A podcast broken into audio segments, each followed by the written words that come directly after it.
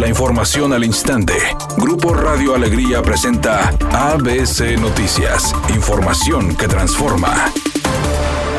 El funcionario de la Secretaría de Salud en el Estado, Juan Luis González, informó que durante el inicio de la pandemia se implementaron estrategias para recibir a pacientes COVID-19 porque de no hacerlo se hubiera saturado el Hospital Metropolitano en cuatro días, afirmando que la pandemia incrementó el número de pacientes por lo que tuvieron que reconvertir unidades médicas, además de realizar convenios con clínicas para recibir a pacientes con otros padecimientos. Si hubiéramos dejado nada más a que los pacientes llegaran al Hospital Metropolitano, en cuatro días estuviera saturado. En cuatro días. ¿Por qué? Porque estaban llegando cerca de 60 a 80 potenciales ingresos diarios a un hospital que a pesar de ser el hospital COVID más grande de todo México, con 280 camas, en aproximadamente 4 o 5 días se pudo haber saturado. Entonces, con esa coordinación, con los diferentes hospitales periféricos, fue como se siguió brindando la atención de los padecimientos no COVID. Por otra parte, expresó que cuando se presentó la pandemia y el incremento de posibles pacientes con COVID-19, se coordinaron con otros hospitales y unidades médicas para atender las diferentes especialidades, sin tener que integrar a posibles pacientes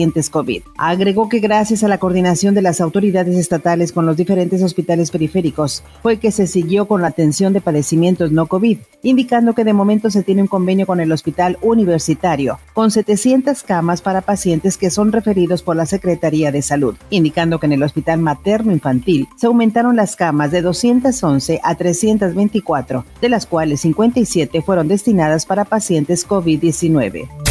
El Senado aprobó reformas a la Ley General de Salud para obligar a las clínicas y hospitales públicos brindar atención de urgencias médicas calificadas a personas que enfrenten riesgo en su vida, sin importar si son derechohabientes o no. Para ello, la Secretaría de Hacienda dotará los recursos económicos necesarios. Habla la senadora Elizabeth Ávila Vázquez. Reconocemos que la Secretaría de Hacienda ha realizado el cálculo pertinente para paliar la grave crisis sanitaria en nuestro país. Les culminamos a continuar trabajando en pro de las y los mexicanos.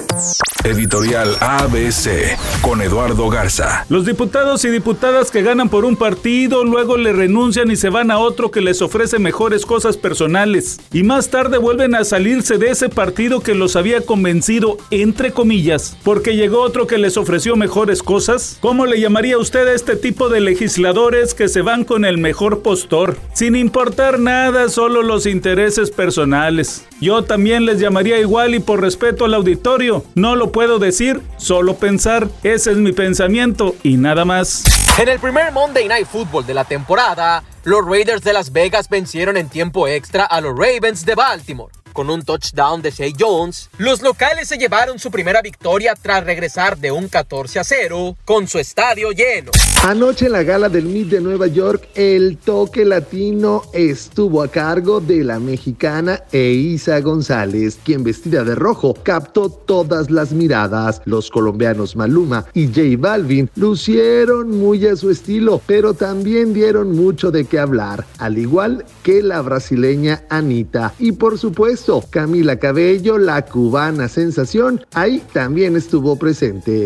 Hay un accidente grave en la avenida Madero y Platón Sánchez, donde los automovilistas están avanzando a 8 kilómetros por hora en el centro de Monterrey. En este mismo ayuntamiento, pero sobre la avenida Pablo González Garza y Ramón del Valle, con dirección hacia el poniente, se registra otro choque. Y en el libramiento noroeste hay un vehículo detenido y además trabajos de obras públicas que entorpecen la circulación a la altura de la carretera a Nuevo Laredo en el municipio de Escobedo.